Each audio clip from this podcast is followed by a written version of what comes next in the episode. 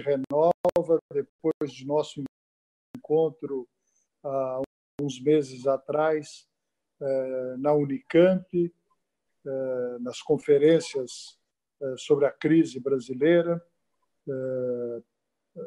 de iniciativa do Instituto de Estudos Avançados da nossa universidade. Ciro Gomes, natural de Pindamonhangaba, claro, dispensa apresentação, faço faço-a para cumprimento, obviamente, do protocolo, formado em Direito pela Universidade Federal do Ceará, foi professor da Universidade do Vale do Acaraú, Nossa universidade. em Portugal, e, em 1980 e 1982, da Universidade de Fortaleza, Unifor, entre 85 e 87, lecionando disciplinas como direito tributário e direito constitucional. Atuou também como pesquisador visitante na Harvard Law School em 1995 e 96. Ocupou já cargos importantes eh, na vida eh, política do país, cargos eh, de governador do Ceará, 91 e 94, ministro da Fazenda, em 94, da Integração Nacional, 2003 a 2006, deputado federal, 2007 a 2011, tendo disputado a presidência da República nas campanhas de 98, 2002 e 2018, quando ficou em terceiro lugar pelo Partido Democrático Trabalhista, o PDT. É autor de livros, na área de economia, política, no país dos conflitos, de 94, o próximo passo, uma alternativa prática ao neoliberalismo, 1995, e um desafio chamado Brasil 2002. Sempre registro que conheci eh, Ciro Gomes quando governador do Ceará eu então reitor da Universidade de Campinas e tínhamos uh, recém implantado na, nas universidades estaduais paulistas o regime da autonomia de gestão financeira.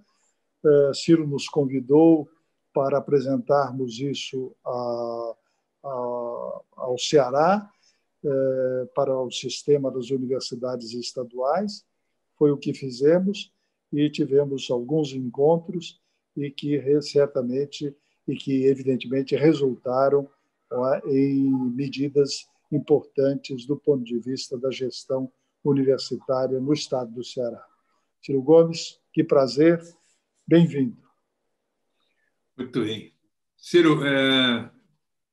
queria começar com uma pergunta pensa para diante a força do presente, do drama que nós estamos vivendo no mundo e no Brasil, é tamanha que certamente essa conversa vai resvalar pela situação do presente momento, da crise que nós vivemos no Brasil.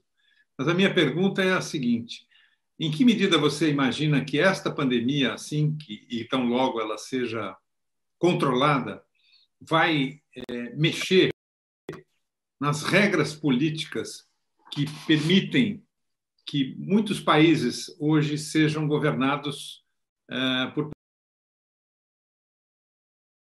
pessoas que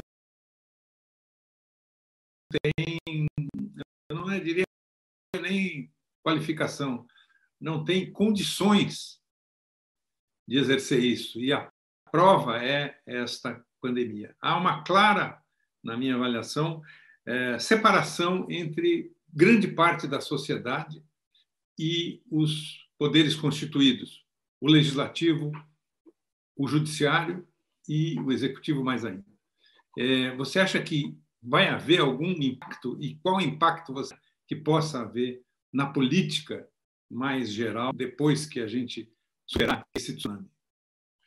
Olha, Marcon, deixa eu, só breve que seja, fazer um agradecimento a, a, você pela oportunidade de estar nesse, nesse nível de discussão, que é o que nós precisamos fazer, refletir, porque as coisas não são simples.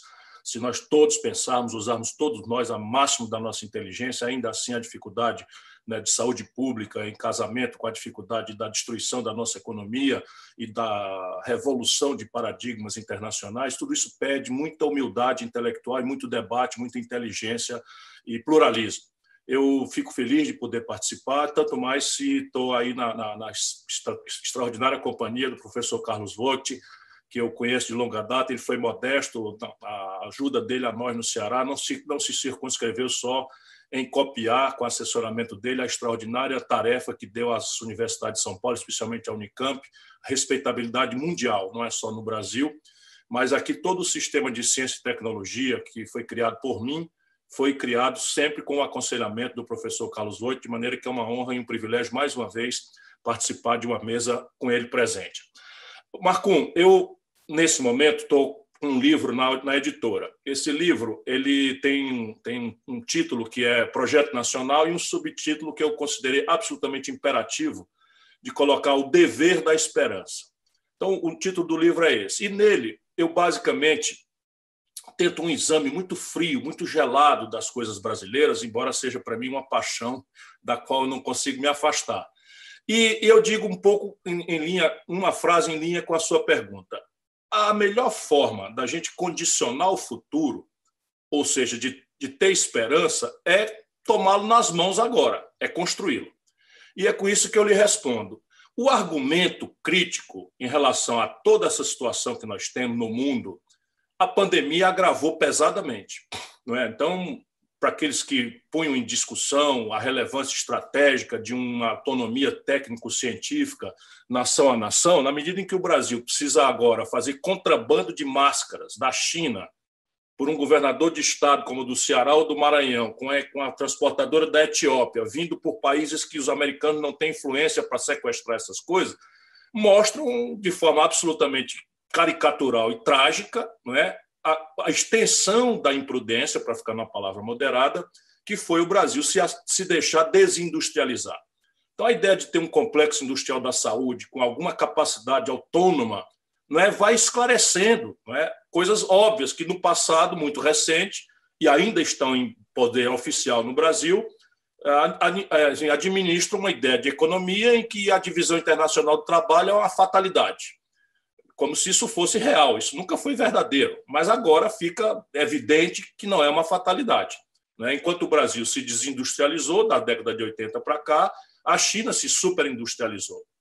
Então, isso são elementos. Mas ancestralmente, quer dizer, toda a premissa da perversão neoliberal, ela vem em, em, em parte por dois fatores que são mais complexos e que a gente precisa ter humildade para entender que só a pandemia não vai resolver não vai, vai dar argumento para resolver, mas é preciso estabelecer, especialmente no campo progressista, entre os intelectuais, não precisam ser progressistas, entre os intelectuais que têm método, né, entre os artistas, entre essas antenas né, da sociedade humana, é preciso que a gente estabeleça um debate com algumas metodologias e nos despindo de premissas, ódios, paixões e afetos. Isso, tanto mais grave no mundo, é no Brasil. Tanto mais grave do que no mundo, é no Brasil, por tudo que aconteceu recentemente no nosso país e os traumas que nós estamos passando. O que, é que eu quero dizer?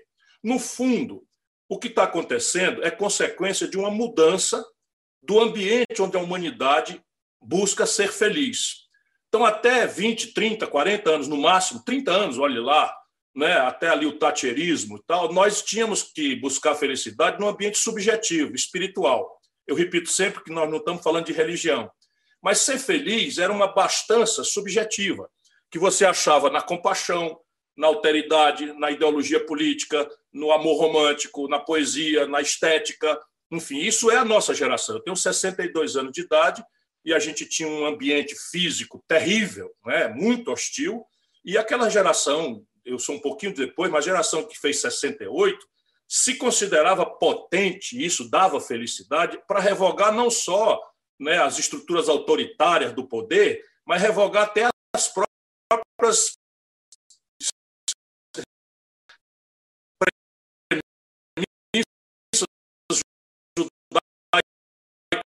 cristãs de organização da família base mononuclear, é, o equívoco da agilicérgica, tudo isso era uma, era uma coisa muito, muito felicitante.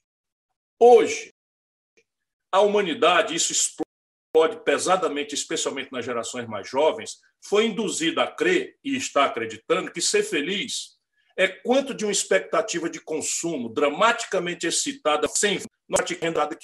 Isso é a base feliz dessas simplificações. Feliz apenas me saciar bonito e barato, é meu objetivamente feliz é radical com a própria é eu poder competir bonito e o mais barato entre as ofertas que uma competição faz. Tudo isso é mentira que a tendência moderna foram os mega-oligopólios, a economia, a destruição do, do, do, trabalho como um valor em si mesmo e a sua transformação numa commodity, ou seja, numa mercadoria sujeita à lei da oferta e da procura, como sal ou, ou, ou, ou cimento. Né? Isso tudo é, uma grande, é um grande debate, né? tentar reespiritualizar a humanidade, começando por, pelas nossas crianças, aprenderem a fazer três perguntas diante do ato de consumo, que não é só o quanto custa que nos vulnera tudo isso mas depois do quanto custa, perguntar a quem aproveita comunitariamente o meu ato de consumo, para que eu possa tomar uma decisão até de comprar uma coisa mais cara um pouco, mais malajambrada, desde que aquilo tenha uma finalidade de gerar um emprego para o meu comunitário, para o meu companheiro de comunidade.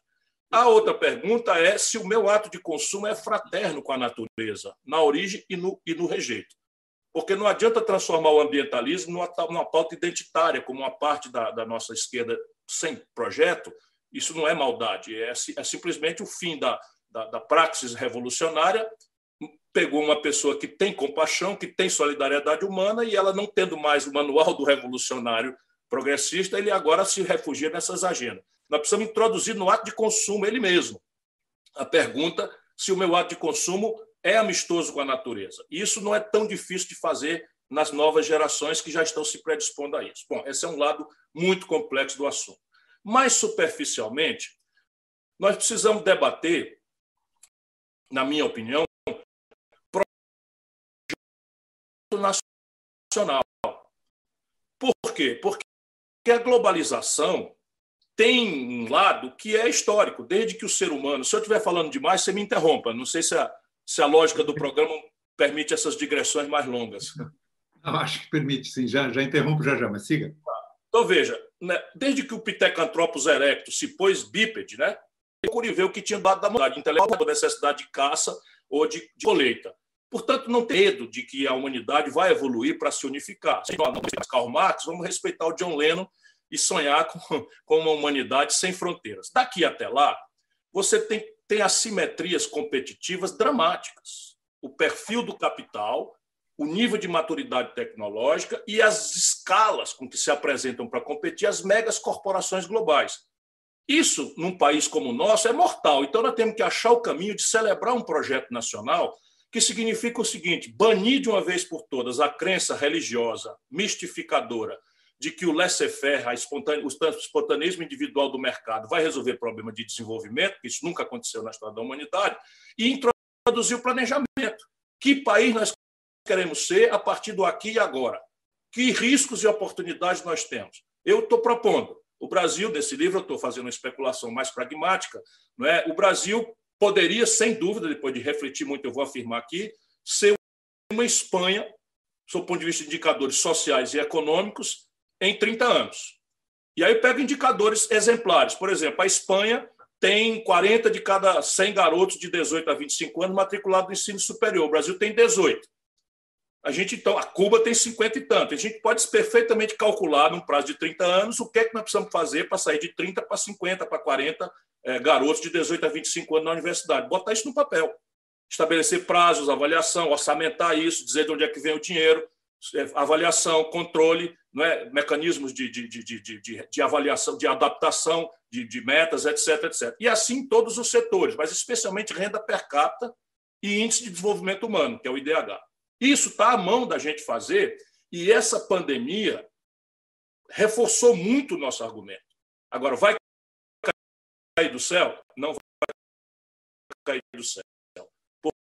Por quê? Porque aquelas duas forças, né, a crença no laissez-faire como aquele que vai me dar felicidade pela livre competição e a financiarização poderosa da economia que coopta as estruturas dirigentes, isso não vai deixar de, de existir é, porque, veja, A Inglaterra tá, tá o Reino Unido está dirigido por um reaça e se lascou na pandemia. Os americanos estão dirigidos por um ultra reaça e se lascou na o Brasil é dirigido por um criminoso e domingo para o segundo lugar do mundo em matéria de contaminação. E isso não vai ser removido com tanta simplicidade para nós que nos impomos os limites.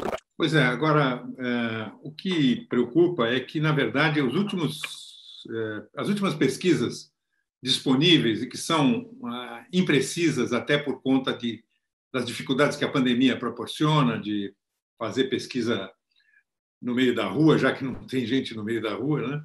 Ela tem um viés que é telefônico, etc.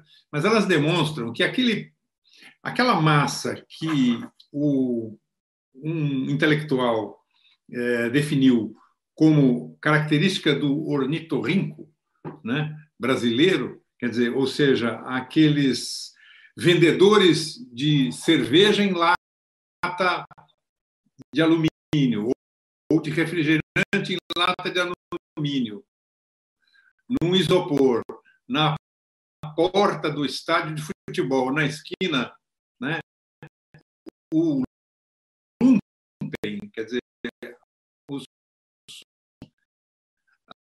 a parte da parcela da população brasileira que tem que ganhar a vida sem um emprego formal, sem estrutura, sem condições, sem educação, sem todas com essa enorme desigualdade, esse segmento parece e acreditando proposta como é que se é a população de que é necessário nacional, esse projeto nacional é activo dentro da proposta que você oferece. Ideia, exemplo, militância é o que eu ando todos os que muito angustiadamente consultam a minha angústia, porque eu sou um operador disso. A minha pretensão é virar esse jogo. Portanto, contra todas as evidências, não é? Eu creio que uma boa ideia, e essa boa ideia ela tem que ser uma ideia que aprenda com a dinâmica popular, não pode ser despotismo esclarecido. Sabe, enquanto, por exemplo, uma certa esquerda da melhor qualidade, da melhor virtude, por favor, não me entendam mal, achar que defender aquilo que nós entendemos despoticamente, porque temos 50 anos de leitura, temos 28, 30 anos de educação continuada, que nós vamos impor nossas convicções, contra uma moral popular. Eu vou no, vou no prático agora. É assim: 25, 27% da população brasileira está nesse universo é, luterano neopentecostal. Essa gente é irmã nossa. Essa gente é gente muito querida, votou muitas vezes com o mundo progressista brasileiro, deu sucessivas vitórias ao campo progressista brasileiro. De repente, recrudesce para lá. Será que não tem uma responsabilidade nessa esquerda, quando a gente, por exemplo, não, não respeita a moral luterana? Não quer respeitar, ir, aprender, não é? trocar ideias, entender que as pessoas não estão num tempo porque são um bando de abestado, a elite brasileira faz que o povo brasileiro é um bando de idiota e que não tem capacidade de não se deixar explorar por pastores é, é, é, inescrupulosos. Isto também é verdade, mas é para uma minoria ínfima. As pessoas, para quem como eu conhece, elas estão procurando, Marco, um pertencimento. Ninguém aguenta viver nesta selva com medo de tudo, com medo de sair de casa. Ontem mataram o João Pedro, anteontem mataram o João Pedro, um garoto de 14 anos, no Rio de Janeiro. A casa dele foi metralhada. Sabe quem foi Polícia Federal e Polícia Civil do Rio de Janeiro? Então, o nosso povo está com medo, está com medo de não, não ter o que comer amanhã. E o, o, o medo nunca foi revolucionário. O medo sempre predispôs as humanidades ao valha-me Deus. Nós temos que entender isso com muita humildade, proteger nosso povo, Caminhar para ele um projeto, uma ideia, significa dizer: olha, vamos construir aqui um caminho em que o seu lugar nele é aqui, ó. Para sair da merda onde você está e chegar aqui, ó, nós aqui, aqui ali. Para ver conflitos, vamos precisar que você se envolva nesses conflitos. Portanto, ao invés de eu ficar discutindo a religiosidade ou a moral popular, ou esse temário de guerra híbrida que os americanos meteram aqui dentro, você vê quem é que está discutindo aborto hoje no Brasil? Cadê as discussões sobre o aborto? Elas não existem no Brasil. Aí chega a véspera da eleição, lá vem para cima, especialmente do campo progressista. Coitado do Marcelo Freixo. Marcelo Freixo, qual é a sua, opinião sobre o aborto? Tá, Marcelo Freixo, opa, se eu falar assim, eu vou, eu vou, vou ferir a corrente tal do Beabá, do, do XPTO, do, do grupo tal, do grupelho tal. Isto simplesmente estabelece um elitismo que nos distanciou do povo. Quem está se apropriando dessa riqueza que não é ele nem a família dele. Esse é que é a classe revolucionária. E nós hoje estamos vendo o desmonte até dos, das conquistas conservadoras, de jornada de trabalho, de 13º salário, de hora extra, de a carteira assinada. Não se quebrou uma vitrine nesse país, Marco. Pois é, a Constituição... Porque a sociedade civil brasileira está simplesmente sem representação. Pois é, a Constituição... Toda, e a CUT, ao invés de ser a expressão da queixa dos trabalhadores para os governos, virou um mecanismo de propaganda dos governos para a classe trabalhadora. E o povo não é burro. O povo sabe que dia perdeu o emprego. O povo sabe, 63 milhões e 700 mil, sabe que dia que o nome dele foi para a humilhação do SPC. E se ele esquece, todo dia um telefonema estranho diz para ele que ele tem que comparecer, senão vão tomar a geladeira dele. Ou a gente entende isso e põe os nossos afetos e traumas e, e, e, e conivências no passado, ou esse jogo vai ser perdido de novo. A Constituição de 88 foi um momento que botou no papel determinados avanços e conquistas que foram fruto de uma batalha parlamentar. Não foi, não foi fruto de batalha de rua. Né? Eu cobri a Constituição como jornalista, certamente você acompanhou de perto isso, e, na verdade, aqueles debates, a discussão com o então Centrão, que era outro, né? não era exatamente o mesmo de agora, né? talvez fosse é, saudosismo, talvez seja saudosismo mesmo, imaginar que aquele Centrão era melhor.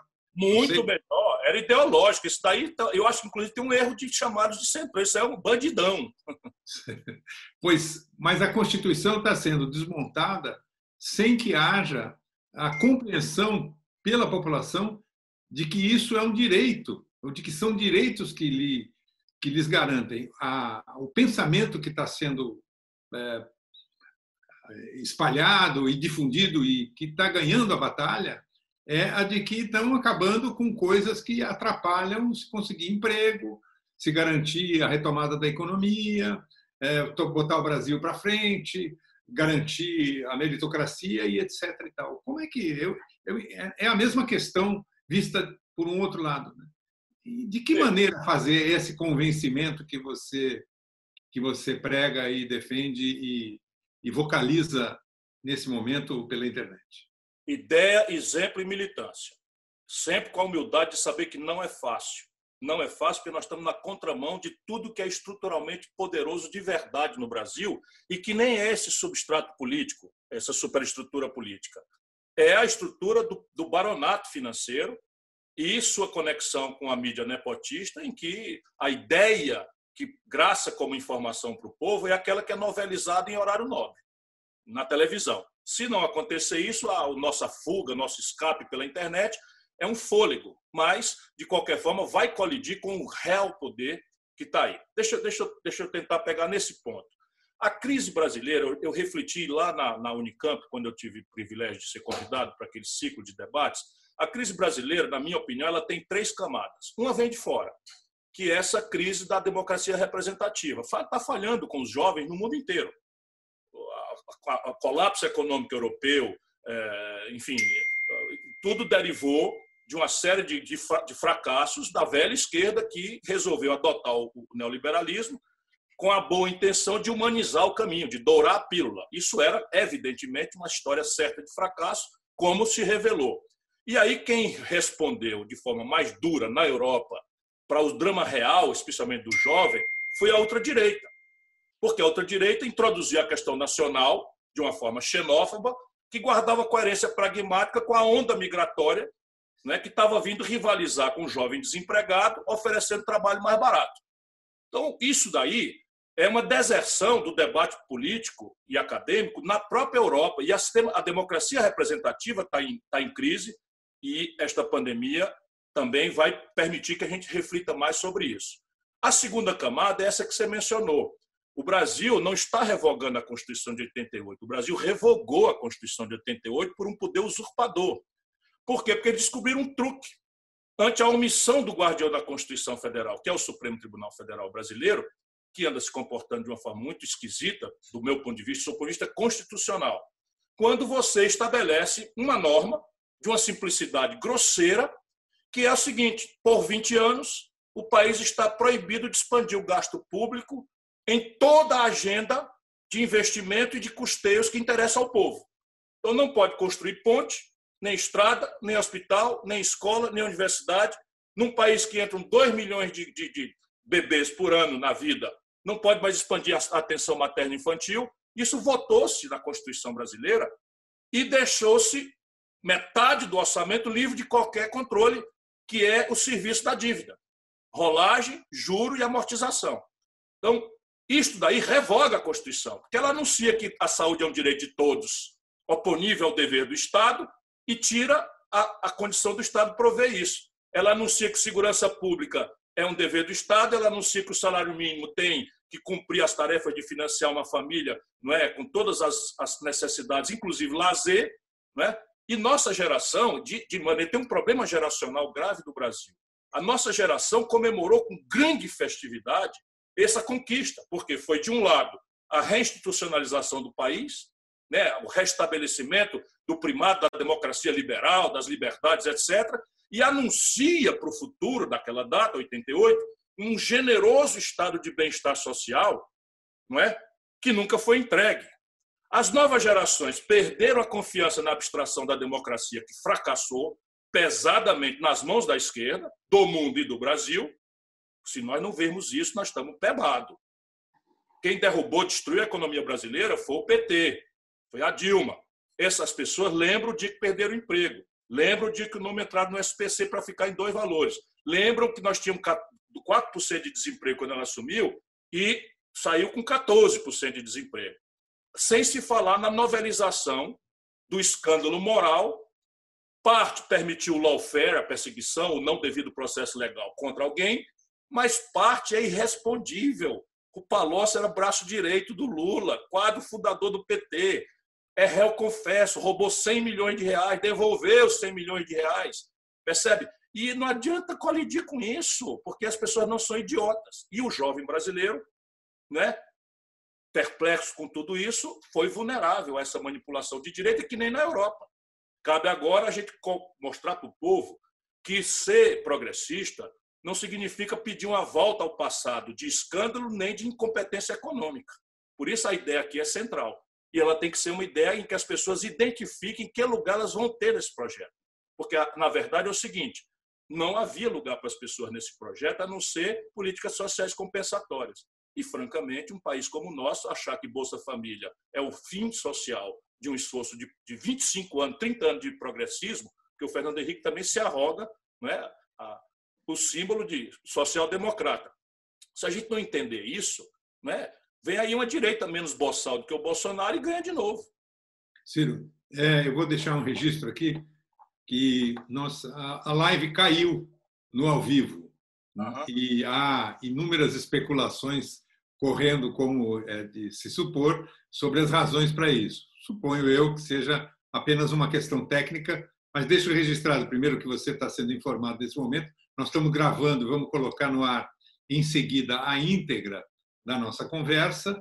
Né? E eu aproveito para fazer uma pergunta que Vitor Lopes me mandou um pouco antes de cair a, a, a, aí o contato, e ele diz o seguinte: se você acredita que é possível uma aliança das forças progressistas quando você tem sido um crítico muito incisivo do Lula nos últimos tempos e os petistas são, na sua maioria, lulistas?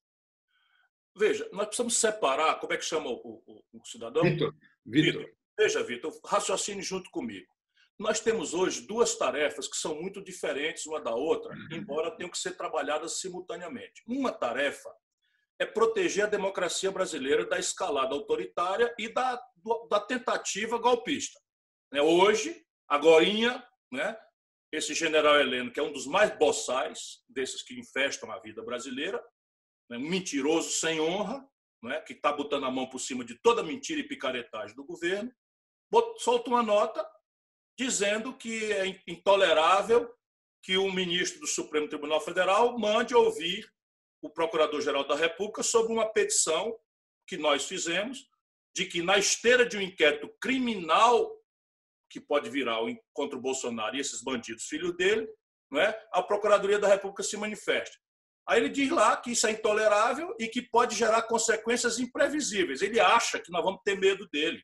E eu quero dizer a este traidor da pátria que eu tenho mais medo dele sujo, com a mão suja de cocô, do que com a arma que ele vai que ele pensa que vai poder apontar. O exército brasileiro não vai obedecer a golpista salafrário, entreguista como esse general é, é, é Heleno está se transformando, para minha vergonha, porque as Forças Armadas, e eu tenho todas as medalhas, todas, merecem mais do que o respeito, o carinho da nação brasileira.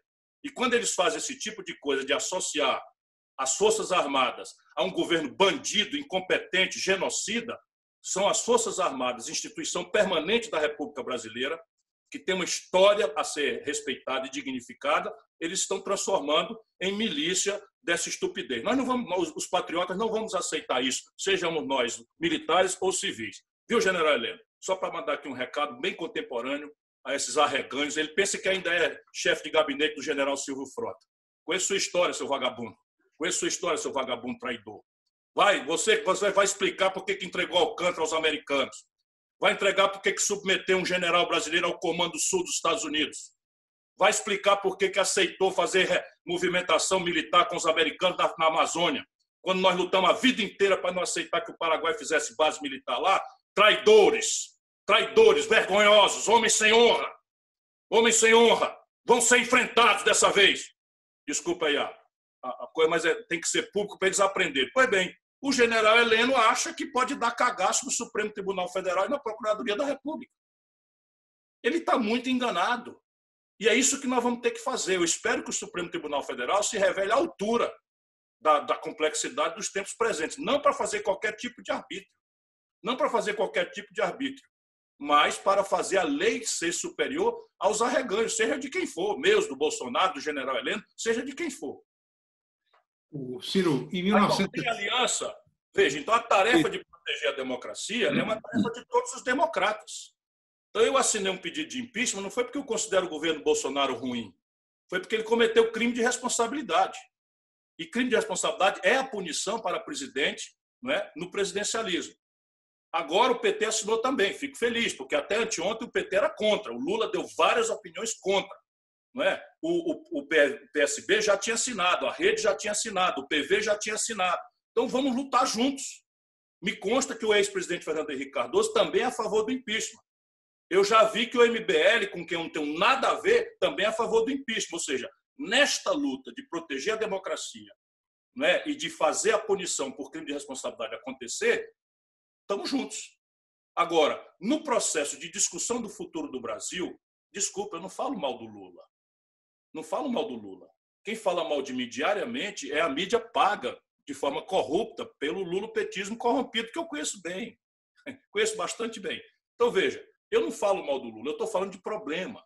Se nós fizermos de novo o que nós fizemos em 2018, ou seja, o São Lula, o infalível, faz um dedaço, como fez com a Dilma, sem treinamento, sem experiência, né? intolerante com a política, vai lá e precipita no meu levi para a economia, precipita uma crise econômica sem precedente e mergulha o país num golpe.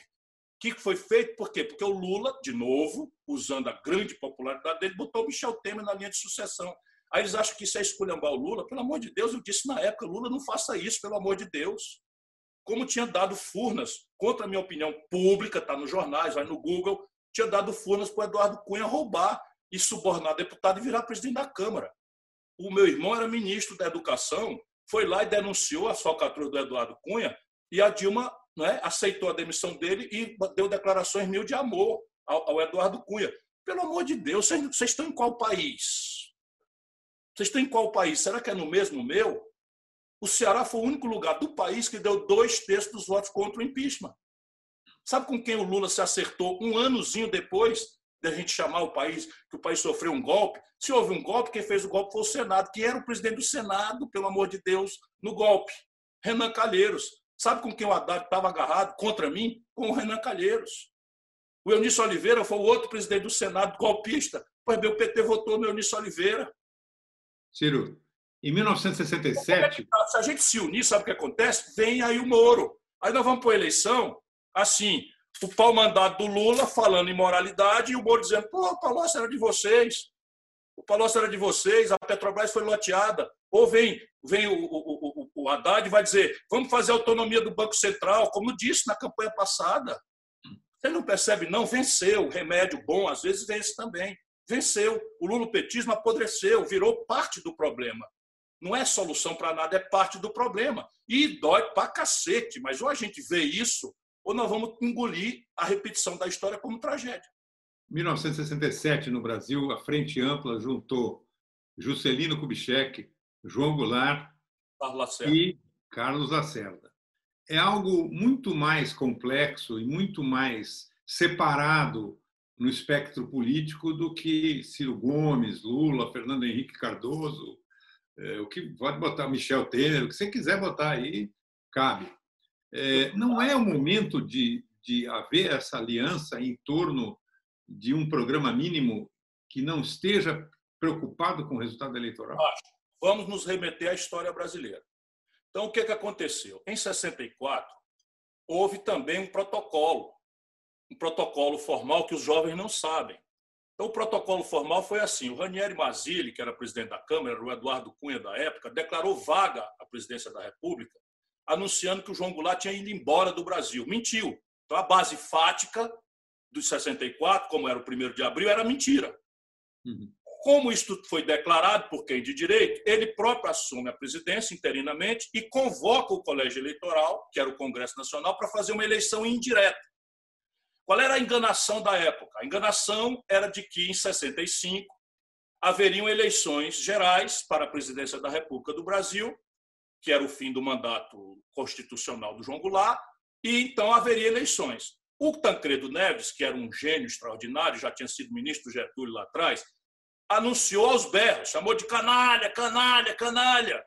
Tem essa, esse arquivo dessa sessão. Pois bem, o Juscelino acreditou. O Juscelino acreditou e votou no Castelo Branco. Isso. Foi ao colégio eleitoral e votou no Castelo Branco.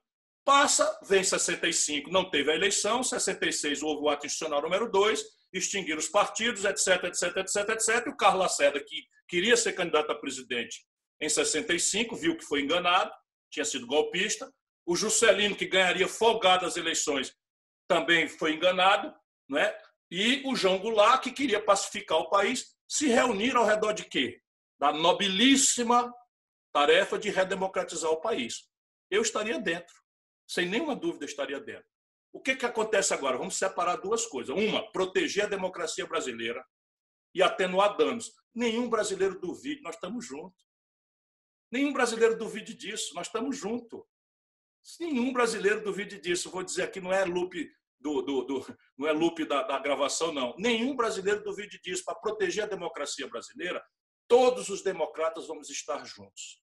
Agora, vamos construir a saída para o futuro. Então, tem uma avaliação para fazer. Qual é o projeto comum? O único projeto que o PT oferece é submissão pouco crítica e quase cúmplice a sua bandidagem.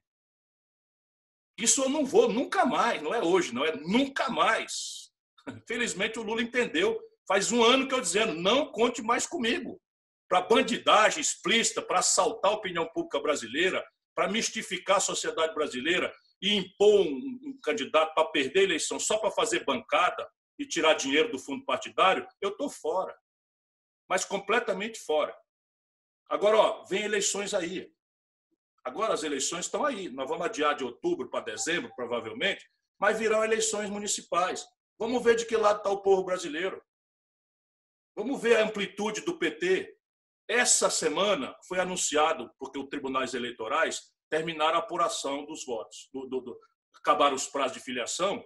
O PT de São Paulo, onde foi fundado, perdeu um terço dos vereadores. Agora, esse mês, o PT de São Paulo perdeu um de cada três vereadores que tinha. E foi por um embate estranhíssimo que tinha gente como, como Suplicy, com quem eu vou para qualquer lugar, em qualquer tarefa, porque é um homem honrado, digno, tem espírito público, é o pioneiro da luta por uma renda de cidadania mínima para o cidadão. E com esse homem eu vou para qualquer lugar, de olho fechado. Não é? Tiraram o Padilha, que foi o ministro da Saúde, que fez bom trabalho e tal, e escolheram o Tato. Sabe o que, que aconteceu? Lula, vai cuidar do teu partido. A metade do PT vai votar no Boulos. A propósito, o Boulos é do PSOL. E o Boulos e o PSOL estão proclamando a unidade e tal. Por que, que o PT não vota no Por que, que o Boulos não vota no Gilmar Tato em São Paulo? Ou pergunta fácil, Boulos.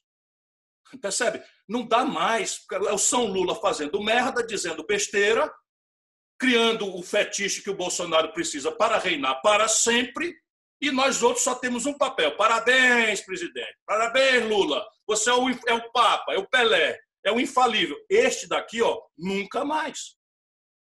Ciro, o projeto que você apresenta e que você mencionou na outra, no outro encontro que tivemos na Unicamp, falando sobre a crise brasileira, ele tem uma um dos um dos pontos de suporte dele é uma, uma um controle, digamos assim, do rentismo, certo? Do sistema que financia ah, grandes lucros para quem aplica dinheiro no Brasil e que se torna mais vantajoso, se tornava, não sei como é que está no cenário de hoje, é tão imprevisível que a gente não sabe, é mais vantajoso você deixar o dinheiro parado no banco, gerando uh, juros e, e correções e etc., do que em qualquer atividade econômica produtiva. Né?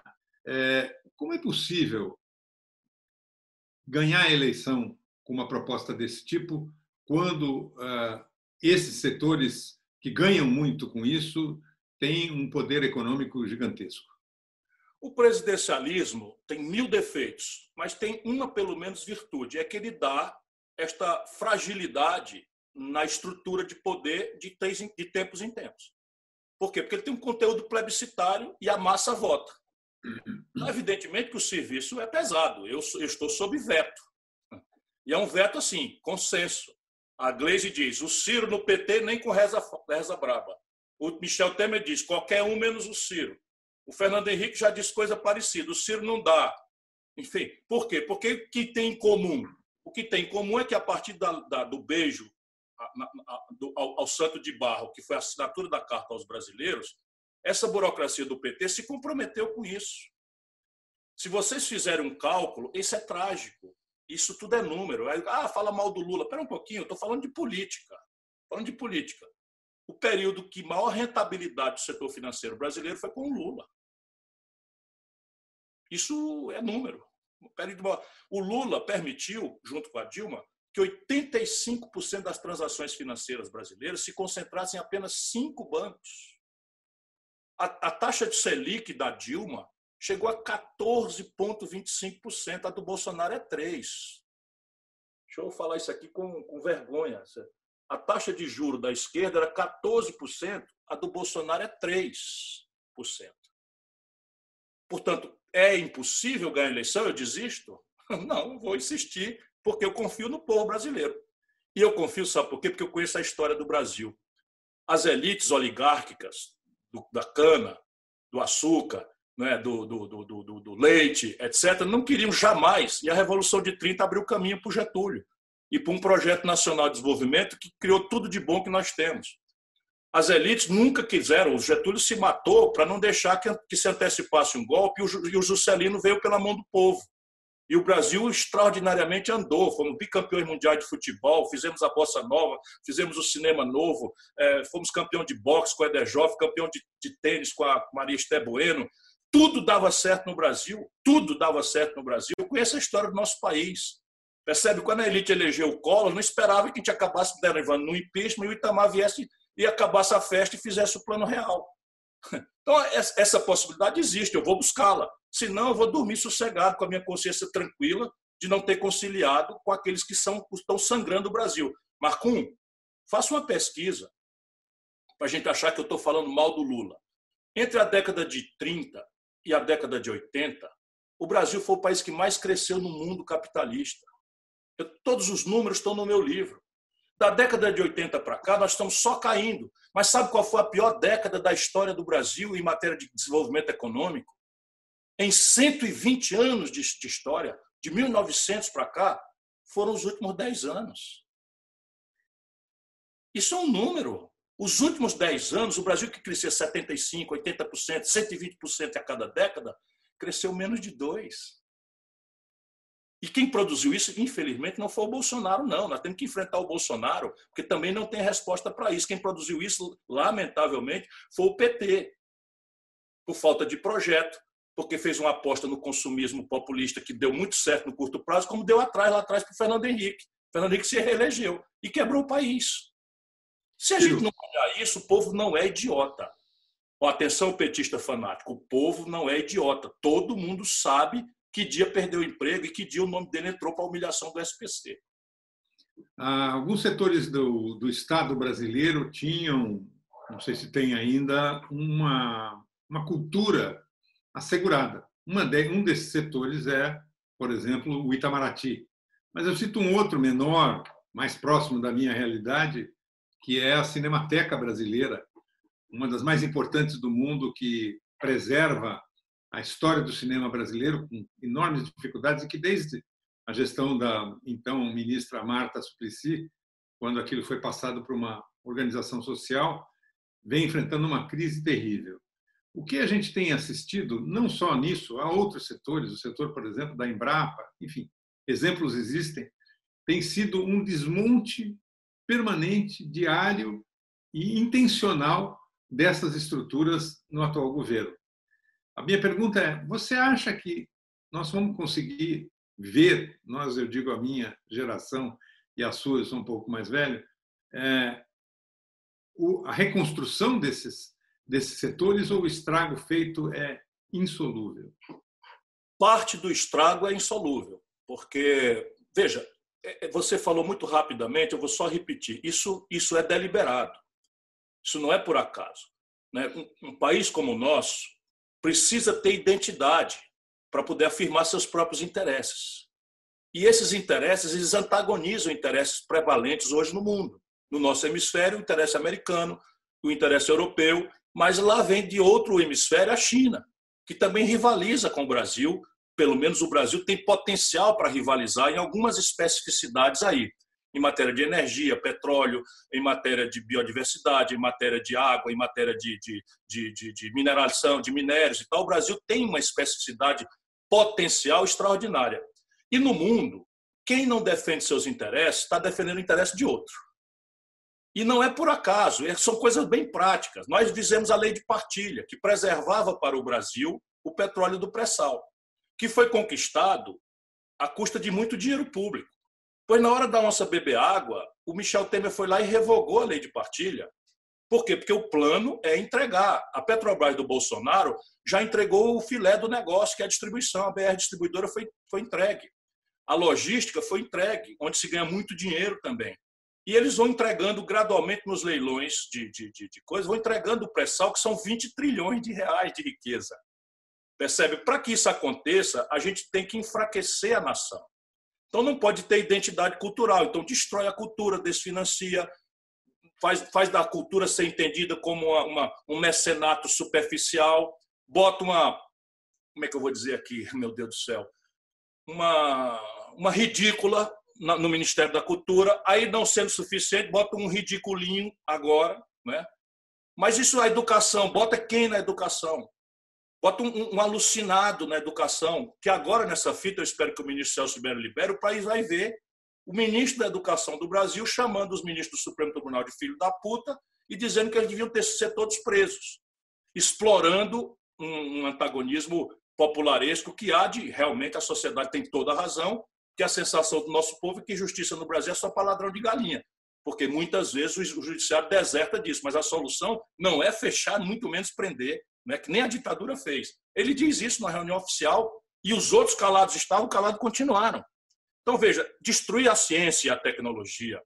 Então, o que está acontecendo? Bota um lunático na, na ciência e tecnologia, destrói o orçamento, destrói o locus né, de interlocução com a comunidade acadêmica, com a comunidade cultural, a comunidade artística, a comunidade técnico-científica, para quê? Para esgarçar o país, porque o, o, o, o, obscurantismo precisa da ignorância. E nisso vai outro antagonismo meu com Lula. Tem nada de falar mal. Parece que o Lula também se serva nisso, na base ignorante. na, na, ideia de uma gratidão difusa que as pessoas têm que ter eternamente com ele, porque ele fez o Bolsa Família. Francamente, francamente, agora o Bolsonaro vem e dá o 13 terceiro do Bolsa Família, vai ser o Lula mais um? É isso. Ciro, é, vários países no mundo têm feito já projetos de sustentação dos seus trabalhadores desempregados ou de financiamento ou mesmo recursos a fundo perdido para tentar recuperar a economia quando esta pandemia passar, que são de um percentual muito elevado do PIB. Né? Fala assim, 20% em alguns casos, 10% em outros, 14%, enfim, depende do país. É, como é que nós vamos recuperar isso quando, ao que tudo indica, as ações no nosso Brasil aí são é, pequenas ainda e muito circunscritas. O dinheiro sequer está chegando na ponta, sejam das empresas que precisam de financiamento, seja das pessoas que precisam de dinheiro para comer. Eu estou diariamente me esgoelando, falando pelos cotovelos, correndo risco de ser mal entendido, angustiado com isso. Nós ainda temos que lutar para impedir que se consuma essa tragédia de saúde pública e econômica sem precedentes que nós estamos construindo que ninguém duvide, não há exagero nenhum na minha palavra. Deixa eu dizer aqui, aqui para segunda-feira, o Brasil virará o segundo lugar em contaminação no planeta Terra. E as últimas rodadas dos modelos que as nossas universidades têm, com a metodologia do Imperial College, que é quem orienta a, a, o enfrentamento na Europa, especialmente nos Estados Unidos, simulam até 100 mil mortos no Brasil, num número moderado, que está se praticando já. Então, veja, se você tem isto, você só tem uma coisa para fazer. Uma é agravar o isolamento social. Porque não tem vacina e nem tem remédio. No Brasil, tomou uma velocidade de contaminação a maior do mundo. Cada brasileiro contaminado, mesmo sem, sem, sem os sintomas, contamina três. Se nós não invertermos para um contaminar menos de um, a curva vai só subir. Se a gente conta um contaminar um e meio, um contaminar dois, um contaminar dois e meio, a curva vai subindo. Pode não subir com a mesma velocidade, mas vai subir. Só muda a curva quando a gente cada um na estatística contamina menos de um. Ou seja, é preciso que uma, é, quer dizer, que duas pessoas contaminem um na média para que a curva inverta. Até isso acontecer, só tem uma saída, ou para isto acontecer, só tem uma saída: é o isolamento social radical. Nós estamos aí meia bomba. O governador diz que é para fazer, mas vacila em fazer o lockdown, porque tem muita pressão, muita contrapressão, muita inconsciência política, muita ideologia, muita radicalização, etc. E o presidente da República indicando o caminho oposto. Mas vamos lá, se a uma hora dessa, com 30 mil, 40 mil, 50 mil mortos, a gente finalmente a ficha cair, nós vamos fazer o lockdown que devia ter sido feito e com 15 dias a gente tinha virado a curva. Portanto, a economia teria sofrido menos. Olha a tragédia de ser mal governado um país como o nosso, né? de ser governado por imbecis e genocidas, como nós estamos sendo governados. E esses generais, por exemplo, 20 generais, cara, 20 generais, não, 20 militares no Ministério da Saúde, Marcon. Nenhum com formação em medicina.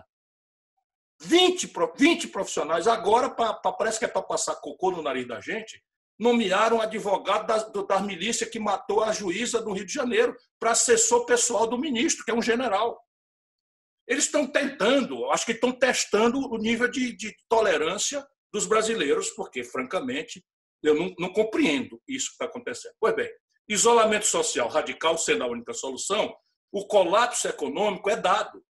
Não é uma opção, percebe? Não é uma opção. Se isso é verdade, nós temos que ir para a indenização das pessoas e das empresas. É, um, é uma lógica. E não é uma lógica que eu estou teorizando, é o que o mundo está fazendo. Então, como as pessoas, nós fizemos aí muita briga, ah, conseguimos. 600 reais de três vezes, devia ser só uma vez de 1.800 para evitar aglomeração, para as pessoas se anteciparem, se abastecerem, etc, etc, não precisar circular. Mas não, fizeram três vezes e, e, e, até agora 55 milhões de brasileiros receberam, falta 10 milhões receber, muita confusão de cadastro, muita incompetência, mas estamos indo. Não é?